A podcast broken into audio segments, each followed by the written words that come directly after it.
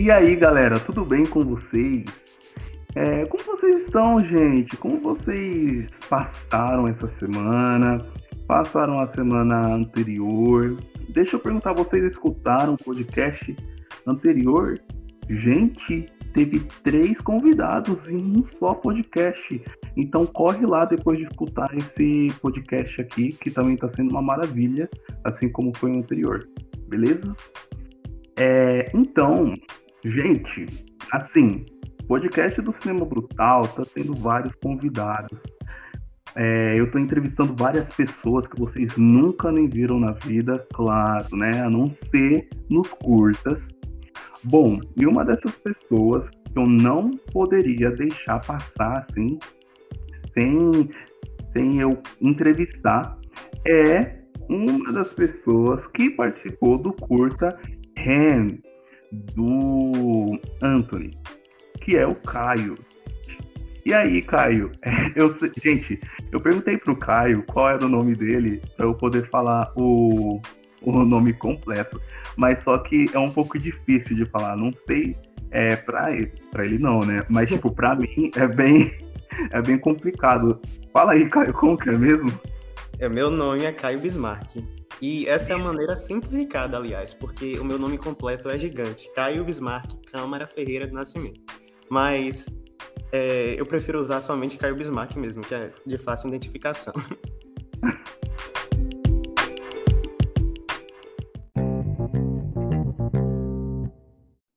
Então, gente, é isso. E aí, Caio, tudo bem com você? Tudo ótimo. Nossa, eu tô muito feliz de você, né? A sua presença nossa de você, gente. A descrição tá linda. Eu peço desculpas se eu falar algo errado. Obrigado. É, então, é, eu já tinha conversado com o Anthony no, na entrevista com o Anthony, é, e ele falou um pouco sobre você, sobre a sua participação, que não foi somente como é, uma participação de atuação, né, mas também você viu o esboço que ele estava fazendo do uhum. curta. Eu não sei se você é, leu o roteiro ou algo do tipo, mas você participou muito além, né, somente disso. Me conta mais. Sim, sim. É, na verdade, eu e o Anthony, nós somos amigos íntimos, de longa uhum. data. E é, a gente sempre compartilhou esse mesmo amor, esse mesmo fascínio por cinema, né? E o que é que acontece? Ele sempre foi muito aberto comigo sobre os projetos dele, assim como eu também. E aí, claro que eu sou praticamente sempre a primeira pessoa a saber é, os, dos projetos no qual ele está trabalhando, né? E aí foi muito legal é, o que aconteceu com o Ren, porque eu vi uma evolução. É, quando ele me apresentou inicialmente o projeto, se chamava ainda Distopia, não sei se eu posso compartilhar essa informação, mas era um nome completamente diferente. E o lance, o sistema do, do cinema brutal ainda não tinha entrado em cena.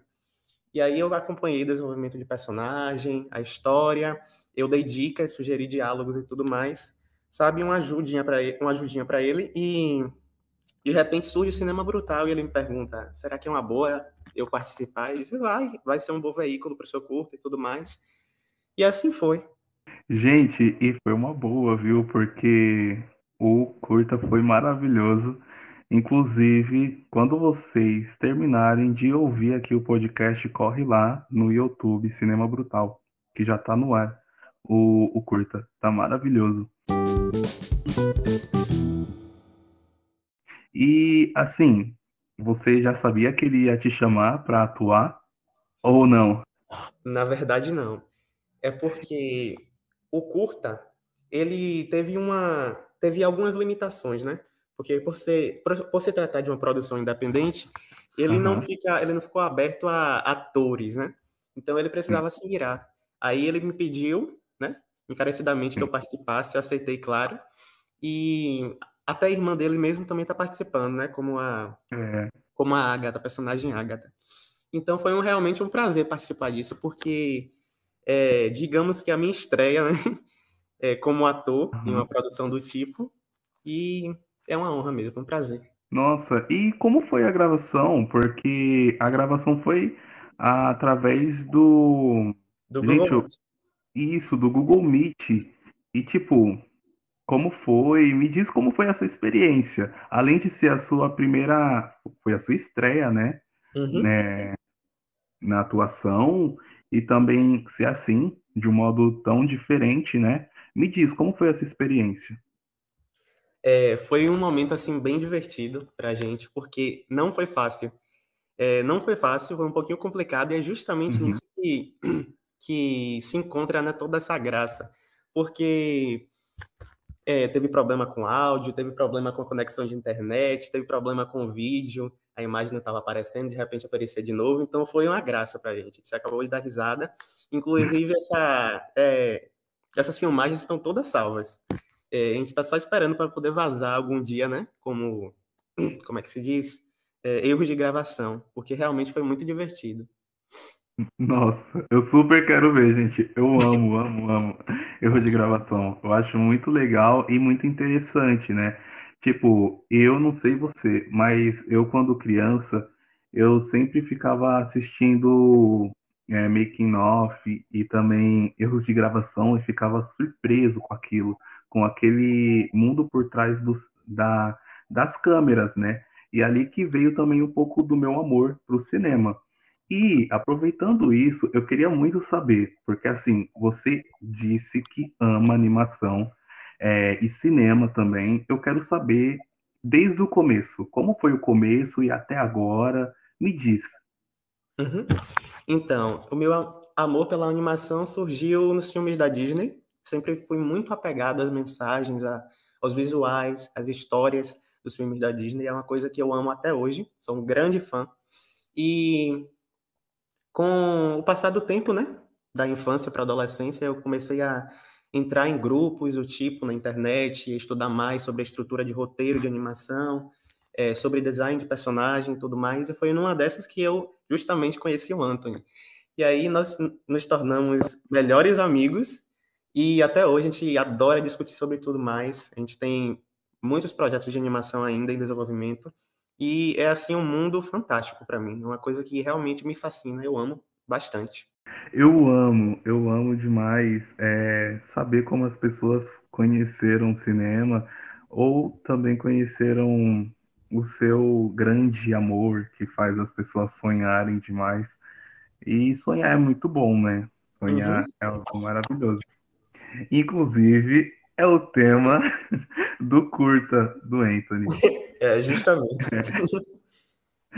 Então, e vocês disseram que tem projetos.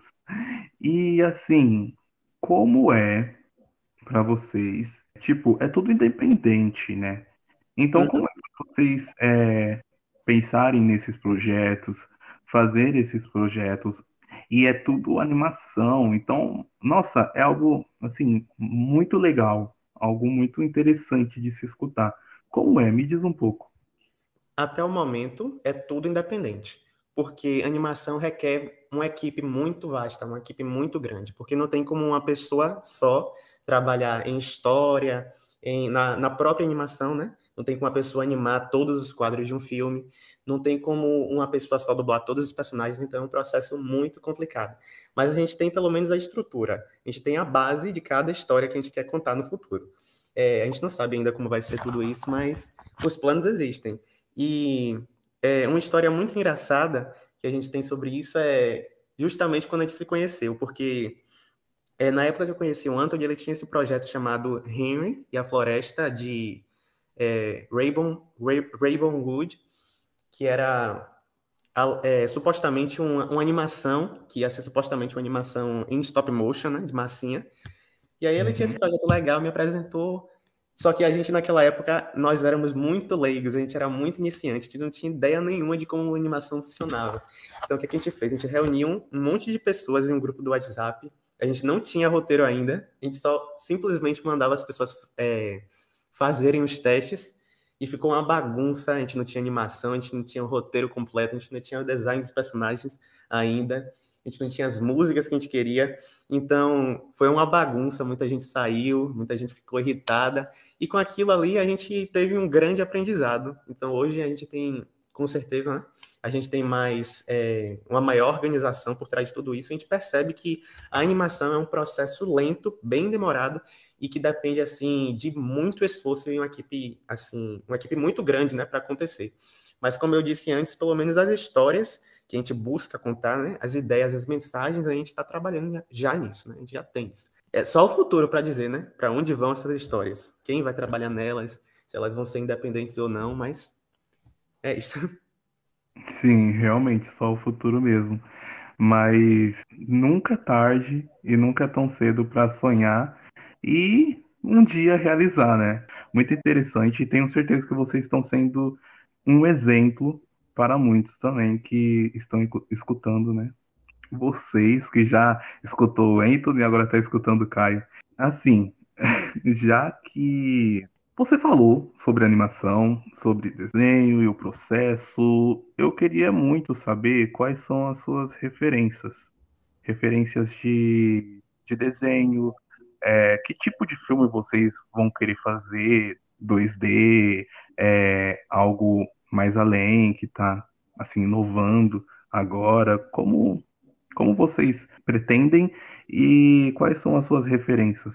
Bem, o Anthony é um um artista assim muito eclético. Ele não fica somente em um, em um formato. É isso que eu admiro muito nele, porque embora nós sejamos muito fãs do, do formato 2D, né, da animação tradicional, ele gosta de arriscar. Ele já tentou stop motion e ele tem, é, como é que fala? Ele tem a vontade de trabalhar um dia com CGI, né, com animação 3D. Então a gente não fica preso somente em um formato. É, sobre os filmes que a gente quer retratar, que nós queremos retratar, é, eles estão numa pegada family friendly, né? Mas também a gente quer alcançar um público adulto para que a gente possa sair da, do, do padrão que a animação estabelece, né? Que animação geralmente é uma coisa para criança. Mas é isso que a gente quer revolucionar. É, e nossas referências é, é, a Disney, como eu mencionei, né? Os visuais, as histórias, a estrutura das tramas. É, a gente pensa muito em fazer musicais, porque também a gente tem uma, um amor incondicional por musicais. E é, fora desse âmbito, né, que é o mais conhecido da Disney, tem o estúdio Ghibli também, que faz os animes, uns animes é, muito renomados, né, filmes asiáticos, de animação asiática, é, como o Castelo de... O Castelo de o Castelo Animado, A Viagem de Chihiro, Ponyo, esses filmes que são muito renomados, que se tornaram clássicos cult da animação, né? É, eles têm uns visuais, assim, bem esplendorosos, uma coisa de louco. A gente busca muito trazer essa essência, essa, aquela profundidade visual, aquela, é, aquela paz, calmaria, é, combinada às histórias que as histórias que façam sentido, né? As histórias que sejam bem redondinhas. A gente quer justamente isso nos, nos nossos projetos. Ou seja, a gente tem nossas referências visuais estéticas, é, em termos de roteiro também, só que a gente quer revolucionar de certa forma. A gente não quer fazer algo que já foi feito. É, é isso.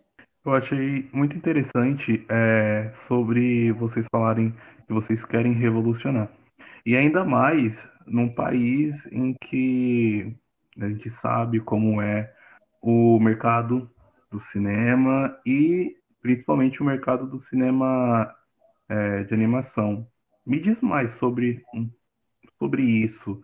O que você tem em mente? Bem, é, eu ainda não sei exatamente por onde começar, porque eu reconheço que o Brasil é um cenário muito é, rigoroso, né? Rigoroso não, mas é um cenário meio hostil quando se trata de cinema, ainda mais tratando de animação, né? Que é um sub, uma subcategoria. É, ou seja, tem alguns tem alguns é, estúdios de animação espalhados pelo país inteiro, só que nada muito grande. E criar nossa própria empresa é algo que vai depender de muito esforço e muito lucro. Então, é uma coisa que, assim que eu não penso muito sobre, embora eu deveria pensar sobre, mas é um assunto assim bastante delicado, sabe? Porque a gente sabe como o Brasil trata os artistas não vai ser, não é valorizado do jeito que é valorizado lá fora, né? Não é à toa que os maiores, as maiores referências, né, que eu mencionei na estante são americanas ou japonesas, mas É, de qualquer maneira, a gente busca isso, né? De. Embora a gente não saiba exatamente como, no momento, a gente não sabe exatamente como a gente vai prosseguir com isso, a gente só tem a noção, a gente tem a certeza de que um dia tudo isso vai se concretizar e que as nossas histórias finalmente vão ser é, espalhadas pelo país inteiro e valorizadas, né? É isso que a gente quer. Sim, realmente. Você tem toda a razão e eu desejo muita sorte para vocês. Obrigado. É, é muito legal vocês terem tomarem essa decisão, né, de correr atrás dos seus sonhos. É muito legal isso. E eu queria muito que você desse um conselho para essas pessoas que, da mesma forma que vocês estão fazendo, essas pessoas estão fazendo. Queria muito que você desse um, um conselho para essas pessoas. Então, é, não sejam precipitados, porque eu e o Antônio fomos no começo, e isso não foi muito bom para a gente, né? É, a gente era jovem, mais jovem, e a gente tinha, assim, umas ideias, umas noções muito é, ilusórias de como o mercado da animação funciona, né? É, outra coisa que eu recomendo é pesquisar bastante antes. Tudo começa no papel para você querer fazer uma animação, você tem que perceber, você tem que determinar em que ponto você quer chegar. Como você quer tocar o público, né? Que mensagem, que história você quer passar. Não é simplesmente você chegar, ah, tem um personagem aqui bonitinho que eu quero mexer, que eu quero fazer ele se movimentar na tela. Não é isso. Você tem que ter uma história, você tem que ter uma mensagem, e aí que você vai parar nos visuais e é, no, na questão mais técnica, que é do, do elenco, da escolha do elenco, e da edição e blá blá blá blá blá blá, mas tudo nasce no papel. Tudo nasce na cabeça, né? Na ideia, no, na vontade de passar um sentimento, de passar uma história, de retratar algo. Então, não sejam precipitados. Animação não é um mercado fácil, animação não é um processo fácil, como eu mencionei antes. Então, você tem que ser paciente. Essa é a regra para qualquer animador ou qualquer pessoa que busca dirigir filmes de animação, é, é, ser paciente, porque não é como um filme live action, não é como um, um material que vai ser ali gravado com atores, né? Que vai ser, enfim, vai ser ali tudo animado frame por frame, vai ter um, vai ser um processo complicadíssimo. Então é importante você ter bastante paciência e você ter uma noção clara de que história você quer retratar. É realmente verdade. É, não somente para animação, mas também para o cinema, né? Tem muitos que já fazem, já querem correr e, e já alcançar coisas assim esplêndidas, mas é tudo no seu tempo, uhum. entendeu? É tudo no seu tempo, gente. E eu vou também levar esse conselho para mim, porque assim eu gostei muito.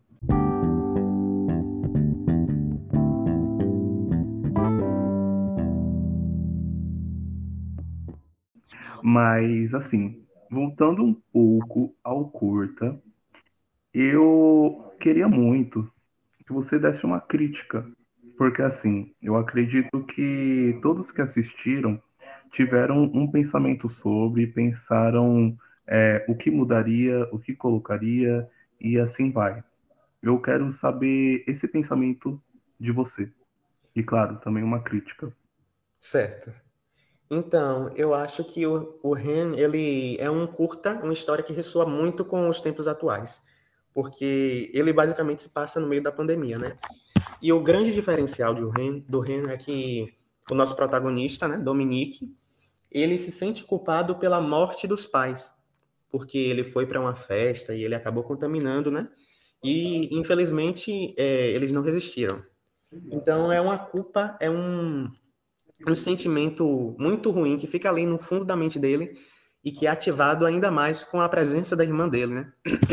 Então eu acho a dinâmica Dominique e Agatha muito interessante, muito bem trabalhada pelo Anthony. É, ele, é, eu acho interessante como ele traz esse cenário do mundo real e combina com um mundo de ilusões, né? Um mundo dos sonhos. É, em determinado ponto da trama, o Dominique começa a ficar maluco, né? Ele começa a ficar doido, começa a ver coisas, começa a falar com gente que está morta, como é o caso do meu papel. E uhum. no fim, tudo isso leva ele a matar a própria irmã. Então eu vejo. É... Caio? Oi. Desculpa, mas só que cortou um pouco. Será que tem como você voltar essa parte que você falou em tudo? Certo, certo. Tem como sim. Desculpa. É, então eu acho assim muito interessante o jeito como o Anthony ele traz o, a dinâmica da, da Agatha com o Dominique. E acho muito interessante também como ele aborda a, a evolução dele, né? Não sei se eu posso chamar isso de evolução, mas com o passar do, do curta, o Dominique vai é, ficando cada vez mais desesperado, né?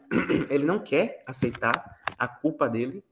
É, e ele acaba imaginando cenários. É, de repente, o subconsciente dele realmente começa a tomar conta, né? De tudo. E aí ele já não sabe mais distinguir o que é ficção do que é realidade. E o momento mais tenso é quando ele mata a própria irmã, né? sendo que ela não tinha culpa de nada. Uhum. É, ele só tinha simplesmente imaginado que ela tinha feito algum tipo de magia negra para prejudicar ele e tudo mais. Só que na verdade o público, né, o espectador, ele percebe que ali é só o Dominique em negação. Então eu acho muito interessante, muito sentimental, muito dramático esse ponto da trama. Então, quando, se, quando o assunto é tirar alguma coisa ou alterar alguma coisa, é, eu não penso diretamente nisso, porque eu acho que foi de uma, uma, é, escrito de uma maneira brilhante, sabe? Mas, enfim, é, eu só acho que é uma história que tem muito potencial. Então, ao invés de tirar, eu adicionaria ainda mais, porque podia ser facilmente uma coisa que. Podia facilmente ser um filme, né? Um longa-metragem. Uhum. Se houvesse um maior investimento. Né? Porque é realmente uma história com grande potencial, uma história muito boa porque ele traz justamente nessa essa imagem completamente nova dos sonhos, né? Os sonhos não são realmente sempre alguma coisa benéfica, né? Ele traz essa questão do pesadelo, mas um pesadelo que passa despercebido, um, pesa um pesadelo que passa diante dos olhos do protagonista e que não é enxergado como tal, é enxergado como se fosse a própria vida real, né? E aí, com essa confusão mental do Dominique, é, coisas horríveis acontecem o meu personagem entra em cena, né, que é o Bernardo, que é um garoto que morreu, que é, foi vítima de um acidente de helicóptero, né, que de alguma forma se comunica com o Anthony, ou com o Anthony não, com o Dominique. e eu acho muito, muito interessante, muito legal o que o Anthony quis abordar com esse curta. Que nem você falou, muito fascinante mesmo. E realmente, né, ele tem ele tem uma história que dá para levar para filme. Muito, muito, muito. E você falou sobre acrescentar. E eu queria muito saber se você tiver alguma ideia assim, se você quiser falar sim ou não, o que você acrescentaria? Que você colocaria? Qual cena você estenderia mais? E me diz, me diz sobre isso. Bem, nos estágios iniciais da produção, a gente chegou a discutir justamente sobre isso, porque a gente objetivava uma coisa maior. E nisso a gente queria abordar, ele queria abordar, né, é, fenômenos como, por exemplo, quando você está num sonho e você cai, e aí você acorda, né? Ou então quando você está no escuro e você vê aquele amontoado de roupas formar uma figura, né? Como se fosse uma coisa que estivesse ali no quarto te observando. É, a gente queria abordar também a paralisia do sono, né? Só que isso acabou sendo deixado de fora por causa do, do tempo do curta. E são fenômenos assim muito interessantes, né, que condizem com, com o tema, né, com a nossa abordagem e que infelizmente foram deixados de fora. Outra coisa que eu me lembro de ele ter me falado é sobre as memórias, né, sobre flashbacks do Dominique na festa. Acho que ele até tentou gravar, se não me engano Dominique na festa em que ele se contaminou, né? Para ter uma apresentação prévia do personagem, para que o, o que os espectadores conhecessem o Dominique mais cedo, né? Mas isso foi deixado de fora do curta e já começa com ele sendo mostrado, né, dentro do quarto do Dominique, todo desarrumado, para dar uma ideia de que ele é uma pessoa relaxada, que não tá nem aí para nada. E foi essa despreocupação com a vida que levou né, à morte dos pais. E que, e que dá início né, à história do curta, ao, ao clímax. Então, tem muitas coisas que a gente queria incluir, mas que infelizmente não, não puderam permanecer, né, por questão ou de investimento ou do, ou do tempo. Mas é um, como eu disse antes, é um tema, esse tema de sonhos, de pesadelo é vasto, então a gente pode abordar muita, muita coisa, né? Mas, é, por essas questões aí, infelizmente não funcionou, então... Bom, eu achei muito interessante, acredito que o pessoal também, e claro, quem não assistiu, gente, vai assistir, que tá uma maravilha, tá muito interessante, e eu quero muito que você, Caio, convide o pessoal para assistir nesse curta. Claro. Então, né, pessoal, por favor, assistam o REM. É uma experiência única. É, para quem quer começar com cinema, né, é, uma ótima, é um ótimo encorajamento, né? É, serve de exemplo, fica de exemplo aí para vocês. E é uma história realmente envolvente, gente. Não é porque eu participo, não, mas realmente é uma coisa que foi feita ali com muito amor. Eu acompanho o Anthony desde há muito tempo, somos amigos há muito tempo, como eu disse no começo da entrevista, e eu vejo o amor, o empenho que ele bota nesses filmes. Ele quer realmente tocar as pessoas de certa forma com é, as histórias que ele propõe. Então, é, eu espero que vocês reconheçam isso de certa forma e que se envolvam né, na batalha psicológica de Dominique, que é uma coisa assim que eu achei que foi brilhantemente feita. E é, espero que gostem de tudo, da, da escolha do elenco dos personagens, da, é, da iluminação, porque tudo isso foi assim feito minuciosamente. É, eu, eu sou a prova viva de tudo isso. É uma história muito boa, é um curta que merece destaque, que é, eu tenho certeza que vai tocar o coração de muita gente. E é isso. Por favor, assistam, nos deem essa ajuda aí. E é. Então, gente, hoje não vai ter o joguinho, infelizmente, mas em compensação teremos outro momento filosófico, porque a gente já teve no começo, né? Agora no fim vai ter também. Na verdade, sempre tem, né, gente? Mas a diferença é que foi dois momentos filosóficos, isso é muito bom para nossa vida. Então, Caio, deixa aí um conselho daqueles que você sabe dar. O que eu tenho a dizer é é que se você quer estudar cinema, se você quer fazer um cinema um dia, não seja intimidado pelo mercado do Brasil, porque eu já mencionei aqui que é um, um cenário difícil, né? O Brasil é um cenário difícil para se fazer um filme e tudo mais, para arte no geral. Mas não seja intimidado com isso, né? O Anthony é um exemplo para mim. Ele é um exemplo para todos nós, porque é, embora ele não tenha investimento e nem tenha começado com apoio de muita gente, né? É, ele sempre deu um jeito, ele sempre se virou. Antes da gente se conhecer, ele já tinha alguns curtas animados. E até hoje a gente persiste nessa ideia, né? A gente não tem uma equipe, a gente não tem é, muita gente ajudando a gente, a gente não tem dinheiro para pagar as pessoas para fazer essas coisas até o momento. Mas a gente continua sonhando, a gente continua acreditando e fazendo o possível. É, ele não quis largar de mão curta. Eu lembro que foi um, foi um processo bastante complicado para ele, porque sempre aparecia alguma, algum obstáculo, né? Por exemplo, a escolha da Agatha. Era uma amiga que ia interpretar, só que acabou dando um problema, ela não pôde mais participar. Ele, não, eu vou me virar. E aí colocou a irmã dele. É, ele pediu a minha ajuda por ser amigo próximo.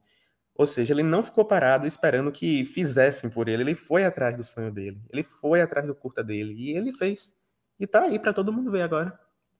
Então, a minha, a minha recomendação é justamente essa, a minha dica é essa. Se você quer cinema, se você quer fazer cinema, você tem que ser empenhado e você tem que correr atrás, porque no começo ninguém vai fazer por você. Então, quer contar uma história? Escreve no papel. Desculpa. Só tem que ter a noção de que um dia tudo vai se concretizar, mas tem que ter um começo. E tem que ir atrás mesmo, tem que correr atrás. Eu vou levar esse conselho para mim, pessoal, e espero que vocês também levem esse conselho.